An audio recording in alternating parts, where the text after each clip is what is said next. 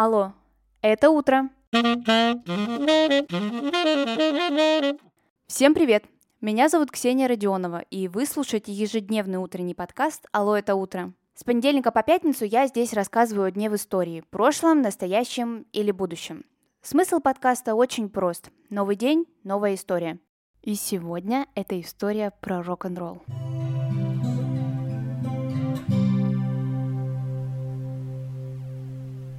Сегодня, 13 апреля, празднуется Всемирный день рок-н-ролла. Что же это такое на самом деле, с чем его едят, будем сегодня разбираться.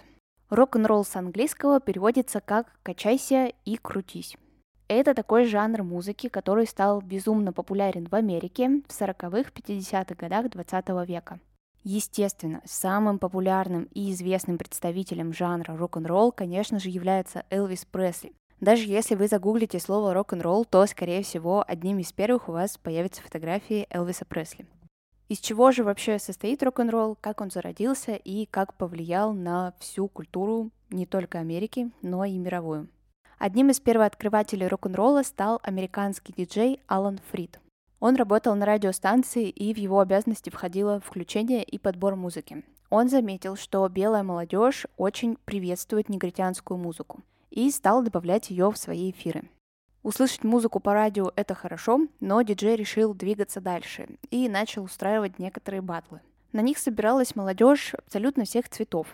А для Америки 40-х, 50-х годов это дело, конечно же, немыслимое. В тот момент расовая неприязнь еще ого-го как процветала. Молодые люди после военного времени были открыты ко всему новому и неизведанному, поэтому им такая идея очень понравилась. Взрослому поколению это соединение всех цветов и народов совершенно не нравилось, и консервативные люди объявили даже самую настоящую войну рок-н-ролла. Но музыка и искусство оказались выше всех предрассудков. И даже есть песня, с которой начался тот самый настоящий рок-н-ролл, и всем она нам известна. Она называется Rock Around the Clock. Но когда она вообще появилась, была как-то не особо популярна, но когда ее сделали саундтреком к молодежному фильму «Джунгли грифельных досок», то песня всем запомнилась и полюбилась. С вашего позволения, песню я здесь вам напевать не буду, но вы ее сможете услышать и даже увидеть клип к этой песне в моем телеграм-канале «Алло, это утро». Ссылка всегда есть в описании или просто в телеграме вбивайте «Алло, это утро», все обязательно найдется. Там я всегда выставляю всю визуальную составляющую выпусков фото, видео, статьи и много еще чего интересного. Обязательно подписывайтесь. В Советском Союзе рок-н-ролл тоже, конечно же, был. Но никто его не приветствовал. Есть замечательный фильм, на мой взгляд, который называется «Стиляги». Естественно, там много чего вымышленного и додуманного, но я думаю, что можно понять атмосферу того рок-н-ролла, который был в Советском Союзе. Интересно, что у рок-н-ролла есть свой музей. Он находится в городе Кливленд, там, где и зародился рок-н-ролл, это США. И вот там в 1995 году был открыт дом рок-н-ролла.